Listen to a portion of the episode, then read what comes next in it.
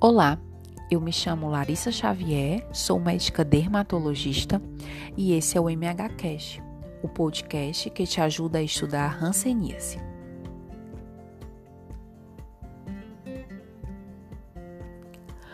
Hoje iremos falar sobre a apresentação das lesões cutâneas na hanseníase.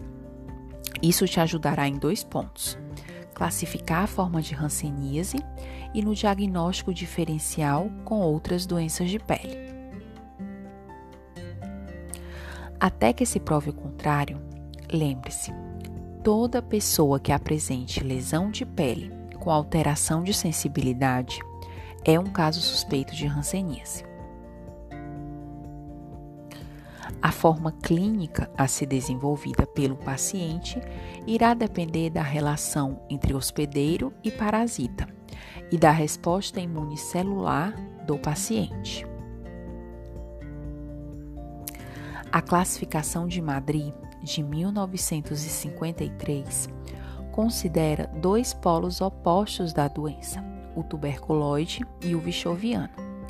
E entre essas duas formas existe uma intermediária e a mais frequente, a forma dimorfa. Descreve ainda uma forma inicial da doença, chamada indeterminada, que pode se resolver espontaneamente ou caminhar num período de 1 a 5 anos para uma das formas descritas anteriormente. Vamos começar pela forma indeterminada. A hanseníase indeterminada geralmente afeta crianças abaixo de 10 anos e se caracteriza por manchas brancas de bordas imprecisas que podem se localizar em qualquer área da pele. Dessa forma, não há acometimento de nervos nem deformidades. Na maioria das vezes, a única sensibilidade alterada é a térmica. A baciloscopia é negativa é a fase ideal para o tratamento, pois o doente ainda não oferece risco de contágio e não há sequelas. Faz diagnóstico diferencial com as seguintes patologias: pitiríase versicolo, pitiríase alba, nevo hipocrômico e vitiligo. Em todas essas patologias, a sensibilidade da pele acometida está preservada, diferente do que ocorre na hanseníase. Na hanseníase tuberculoide, as lesões são bem delimitadas, em número reduzido e de distribuição assimétrica. Se apresentam como placas de bordas discretamente elevadas, eritematosas ou hipocrômicas. O acometimento dos nervos é precoce e grave na forma tuberculoide, e as lesões são francamente anestésicas. A baciloscopia também é negativa.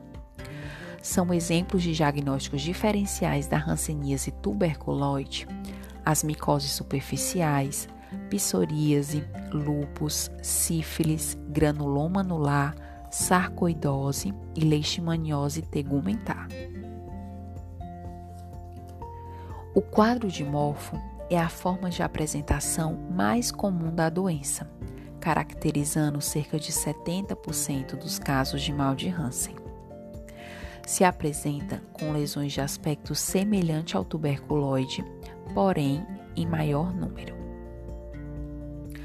A perda de sensibilidade nas lesões pode ser parcial ou total, e o acometimento dos nervos é assimétrico. A baciloscopia é frequentemente positiva. A forma vichoviana se caracteriza por infiltração difusa de pele, mucosas e nervos, sendo possível também o acometimento de órgãos internos. As lesões cutâneas podem ser pápulas, nódulos ou placas. A pele é seca e os poros são dilatados, dando um aspecto em casca de laranja. Ocorre perda de pelos nos membros, cílios e supercílios, neste último conhecido como madarose. O processo infiltrativo difuso da face e pavilhão auricular com acentuação dos sulcos naturais da pele, recebe a clássica denominação de fásceis leonina. Os nervos periféricos estão simetricamente acometidos e espessados, sendo importante a busca por alterações de sensibilidade. Obstrução nasal, rinorreia sanguinolenta e edema de membros também podem ocorrer. A baciloscopia é fortemente positiva, sendo esses pacientes os principais reservatórios e transmissores da doença. No diagnóstico diferencial, devemos considerar sífilis, leishmaniose, lúpus, neurofibromatose e os linfomas cutâneos. Por hoje é só. Espero ter te ajudado a entender melhor as características das lesões cutâneas da hanseníase. Até a próxima!